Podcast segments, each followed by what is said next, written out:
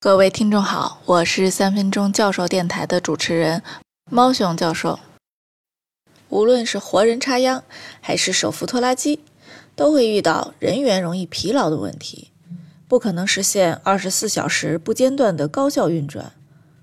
而农业机器人就不存在疲劳的概念，在病虫害检测或者产量检测这些需要连续观测、及时反馈的农田信息采集中。优势更加突出。农业机器人按照用途可以分为分拣机器人、采摘机器人、嫁接机器人和除草机器人。涉及到的技术就包括智能检测、机械控制、视觉计算、柔性执行和三维重建等。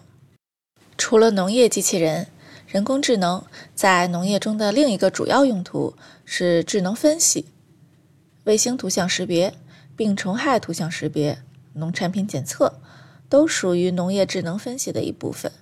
涉及的技术就包括图像识别、GPS 定位、雷达检测等。以环境智能调控和无人机作业为代表的农业精准作业，也是人工智能在农业得以发挥能力的重要领域之一。通过部署若干小型无人机。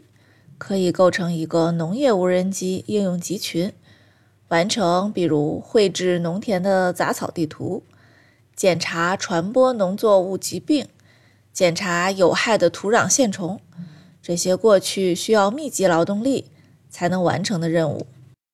在如今的农场里，几乎看不到人类的身影。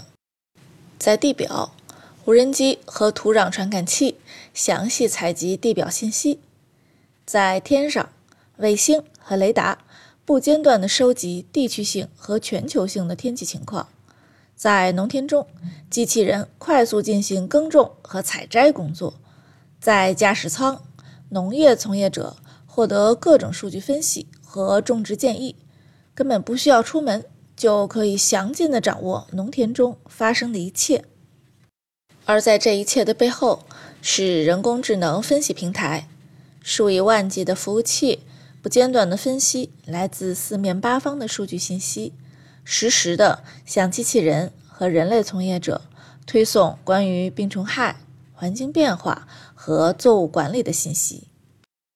随着智能农业技术的起步，农业从业者掌握了更多的数据，比如阳光、温度、风速、降雨，也可以第一时间掌握农产品的价格。销量需求，但是这些数据对农业从业者以及农业本身所提供的帮助仍然有限，因为现有的人工智能技术虽然已经可以从数据中挖掘出浅层的规律，但是在一些方面仍然无法和人类媲美。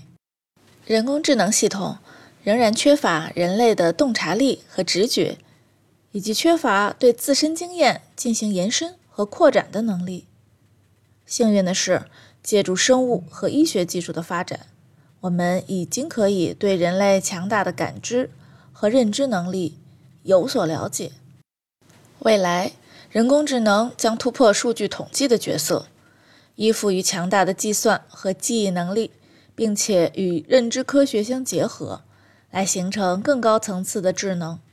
应对和解决农业发展中遇到的更多挑战与困境，为人类提高生活质量、提供更美好的生活做出贡献。有任何问题，请联系猫熊教授。明天见。